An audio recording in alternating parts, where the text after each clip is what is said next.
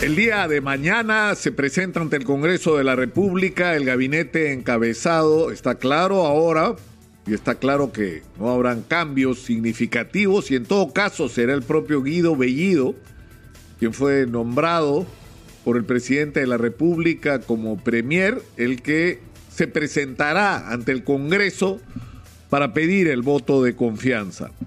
Y esto de una u otra manera nos enfrenta con la tragedia nacional. Es decir, si algo ha dejado claro la pandemia y si algo se ha puesto en evidencia con las últimas elecciones, es que el Perú enfrenta una tremenda paradoja. Somos un país rico o con enormes potencialidades de riqueza que ha crecido de una manera extraordinaria en términos macroeconómicos, es decir, nuestras exportaciones han estado por las nubes, el presupuesto de la República se ha multiplicado de una manera increíble en las últimas décadas y sin embargo los principales problemas nacionales no han sido resueltos.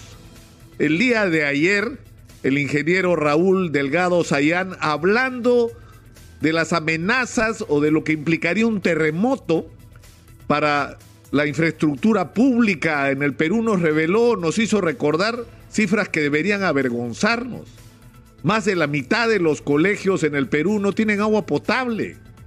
Son construcciones que deberían en el 25% por lo menos ser demolidas porque no sirven para nada. Colegios donde no hay desagüe, servicios de desagüe. Ese es el Perú del crecimiento. Y ni hablar de lo que ha pasado en términos de salud pública o de la situación de nuestra infraestructura vial. En fin. Entonces, la, la gran eh, tarea en este momento es transformar esa situación. Es decir, es permitir que esa enorme riqueza que se está generando sirva para resolver y transformar la vida de los peruanos. Y esto no ha ocurrido en las últimas décadas porque con honrosas excepciones, la gestión pública ha sido simplemente desastrosa.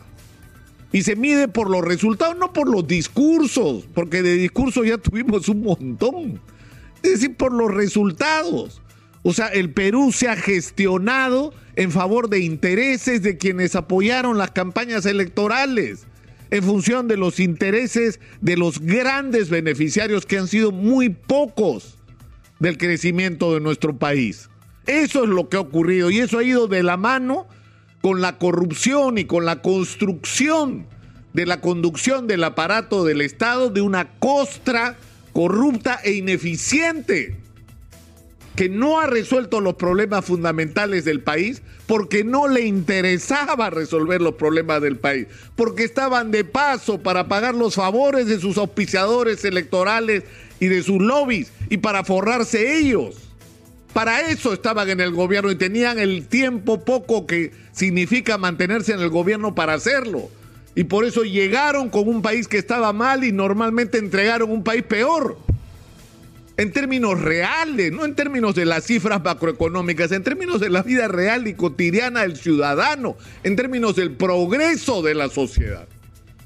Entonces, el gran reto que tiene el profesor Pedro Castillo, que ni él ni nadie se tiene que engañar. La gente no votó por Pedro Castillo por la ideología de Perú Libre, el marxismo-leninismo. Esas son tonterías.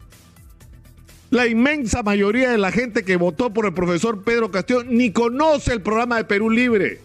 Votó por este símbolo que es un profesor rural que dirigió una huelga huelga a la que trataron muy mal los medios de comunicación y el gobierno, huelga que fue terruqueada y que lo único que hacía era poner sobre la mesa la crisis de la salud, de la educación pública, perdón, en el Perú, y que produjo una enorme decepción en los maestros en la clase política. Y por eso el mensaje del profesor Castillo, que fue poderoso pese a la contracampaña brutal que sufrió, era muy simple. El Perú tiene que cambiar. El Perú tiene que cambiar y la gente que ha dirigido el país está claro que no es la encargada de producir ese cambio. Es un mensaje de cambio y de renovación el que contiene la victoria electoral del profesor Pedro Castillo. Pero yo creo que en una circunstancia como esta, no solo la gente de la oposición y el país tiene que entender lo que tenemos al frente, sino el primero que tendría que entenderlo es el profesor Castillo. Tiene una enorme oportunidad en las manos, porque hay que cambiar las cosas en el Perú, pero por supuesto que hay que cambiarlas, pero hay que cambiarlas bien, hay que cambiarlas sin arruinar lo que hay que defender de lo que se ha hecho hasta hoy, lo que hay que rescatar, las cosas buenas.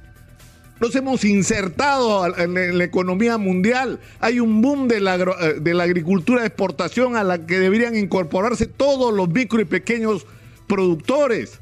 Hay que buscar nuevos productos.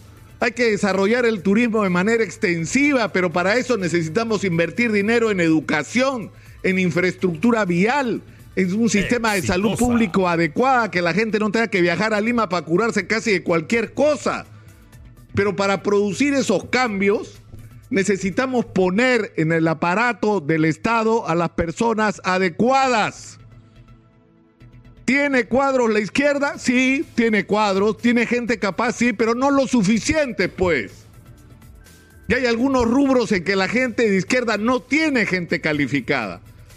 ¿Y qué significa? Que hay que reclutar gente de la derecha. De repente, pero yo les aseguro una cosa, la inmensa mayoría de gente en el Perú, de técnicos, de especialistas, de gente que conoce su sector y que sabe lo que hay que hacer y sobre todo que es decente, no tiene filiación política. Es gente independiente, gente que estaría dispuesta a servir a su país si la convocan. Y ese era el reto que tenía el profesor Castillo. Y no solo el reto, la oportunidad. La oportunidad de decir, Vamos a cambiar el Perú. Todos los que quieran cambiarlo, vengan. Las puertas están abiertas. Ayúdenme a cambiar el país. Ayúdenme a transformarlo. Y lamentablemente no, no escuchó el mensaje, creo yo, de una manera clara. Porque acá no se tienen que tomar decisiones y Pedro Castillo tiene que entenderlo bien entre que si el señor Cerrón puso el partido para las elecciones o las presiones de los señores de Renovación Popular, que se ha convertido en el sector más conservador de la política. No, no importan los políticos, profesor Castillo, olvídese de ellos. Gobierna en función de los ciudadanos y del interés de la gente. Conéctese con la gente y dentro de la gente están los profesionales, los técnicos, los especialistas que pueden ayudarlo a usted a hacer realidad esa promesa de que este país va a cambiar. De eso se trata. Y no es solo a quienes se ponen de ministros, ¿ah? Eso es el comienzo, debería ser el comienzo. Lo que hay que, lo que tiene que ocurrir en el Perú es una profunda transformación en la toma de decisiones en el aparato del Estado y eso significa comenzar por acabar con el perverso sistema del opuesto de confianza no puede ser quien, que, quien tome las decisiones de qué se hace, qué no se hace, en qué se gasta y en qué no se gasta, que gente que ha sido puesta por razón política y no por su calificación para tomar esas decisiones y para enrumbar las cosas. Es necesario de producir un enorme cambio en la gestión. Necesitamos un aparato del Estado eficiente, presidente Castillo porque si no la promesa del cambio van a ser palabras y nada más que palabras una vez más. Y la decepción de la sociedad peruana va a ser enorme. Y yo no sé si la capacidad de decepcionarnos de los peruanos no llegó ya a su límite.